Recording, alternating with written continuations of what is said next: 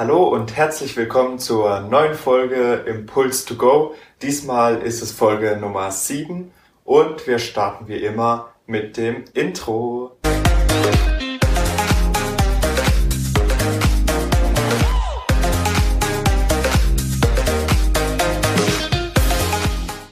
Und los geht's mit dem Wochenspruch. Wer die Hand an den Pflug legt und zieht zurück, der ist nicht geschickt für das Reich Gottes. Der Pflug ist ein Gerät, mit dem man Kerben in die Erde macht. Wenn man beim Pflügen zurückschaut, dann sieht man nicht mehr, was man gerade macht und was da noch so kommt, sondern wenn man zurückschaut, achtet man nicht mehr darauf, was man eigentlich macht und macht dann statt gerade Linien ins Feld irgendwelche Zickzacklinien. Mit dem Pflug kann man klare Spuren machen und eine gute Ernte erzielen. In der Bibel steht ja aber eigentlich nicht, wie man am besten sein Feld pflegt, damit man die beste Ernte bekommt. Wenn man das Zurückschauen beim Pflügen mal überträgt auf uns Menschen, dann ist das sowas wie, ach, früher, da war alles besser. Oder viele Erinnerungen, die man hat. Rückblicke oder Best-ofs. Oft stellt sich die Frage, schaue ich zurück, schaue mir an, was da so war, oder schaue ich nach vorne, was kommt da noch? Und natürlich gibt es auch die Mitte zwischen diesen beiden Extremen. Hermann Hesse gibt dazu den kleinen Tipp, dass in der Mitte meistens Lebens- und Glaubensintensität verloren geht. Man hat alles, was man braucht und es geht einem gut. Man verliert aber auch die extreme Intensität, die man erleben könnte, wenn man sich für eins der Extremen entscheidet. Das ist so ähnlich wie beim Bungee Jumping. Wer da was ganz Außergewöhnliches und Extremes probiert, der bekommt extreme Gefühlsintensität. Laut dem Wochenspruch soll man den Blick immer nach vorne richten auf das, was da noch kommt. Der Blick fest aufs Ziel gerichtet. Um den Blick aber überhaupt in Richtung des Ziels werfen zu können, muss man sich vorher klar machen, was ist überhaupt mein Ziel? Wo will ich hin? Was ist dein Ziel?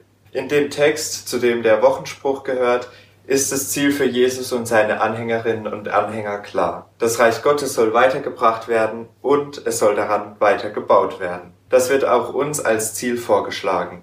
Und Jesus fordert von allen, die ihn begleiten, an den Ort, an dem er leiden und sterben wird, dass sie vollkommen ihren Blick auf das Ziel richten, dass sie sich voll und ganz auf das konzentrieren, was da kommt. Volle Konzentration auf das Bauen am Reich Gottes. Was passiert aber mit den Menschen, die am Reich Gottes bisher nicht gebaut haben oder auch jetzt sich nicht dazu entscheiden, am Reich Gottes zu bauen? Müssen die Menschen vielleicht an der Himmelspforte irgendwann ein böses Wunder erleben? Oder wird man sogar bestraft für Taten, die man gemacht hat, beziehungsweise für Taten, die man nicht gemacht hat? Da ist es kein Wunder, dass man bei solchen Gedanken schnell Angst vor dem Tod bekommt. Doch Martin Luther grätscht genau da rein. Er findet ein neues Gottesbild. Statt einem Gott, der über Menschen richtet und über sie entscheidet, sie bestraft und zurechtweist, entdeckt Luther einen Gott, der gnädig ist. Das heißt ein Gott, der auf der Seite der Menschen steht und sie nicht bestraft. Kein richtenden, sondern ein liebenden Gott. Dennoch sind wir Menschen für unser Handeln natürlich verantwortlich und müssen uns immer wieder hinterfragen, ob wir das, was wir tun, auch verantworten können. Jesus ruft da nicht nur zu seiner Nachfolge auf, sondern er sagt auch, der Blick soll nach vorne gerichtet sein. Man soll nicht auf das schauen, was mal war und jetzt nicht mehr so ist wie früher.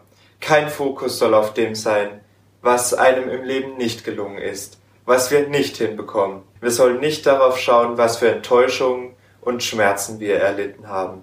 Nicht mal Fehler, die uns immer wieder passieren, sollen uns von unserem Ziel, von unserem Blick nach vorne abbringen.